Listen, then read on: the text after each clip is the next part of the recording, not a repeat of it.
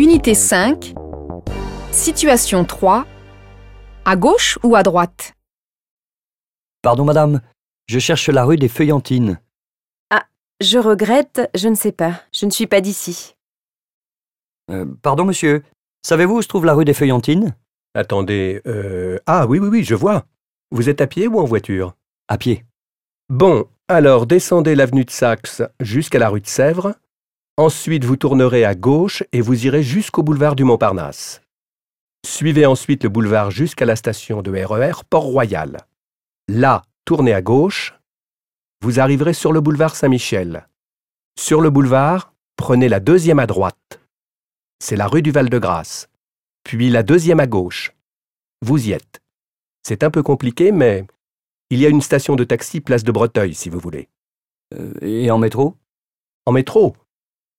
Vous pouvez prendre la ligne 10, direction gare d'Austerlitz.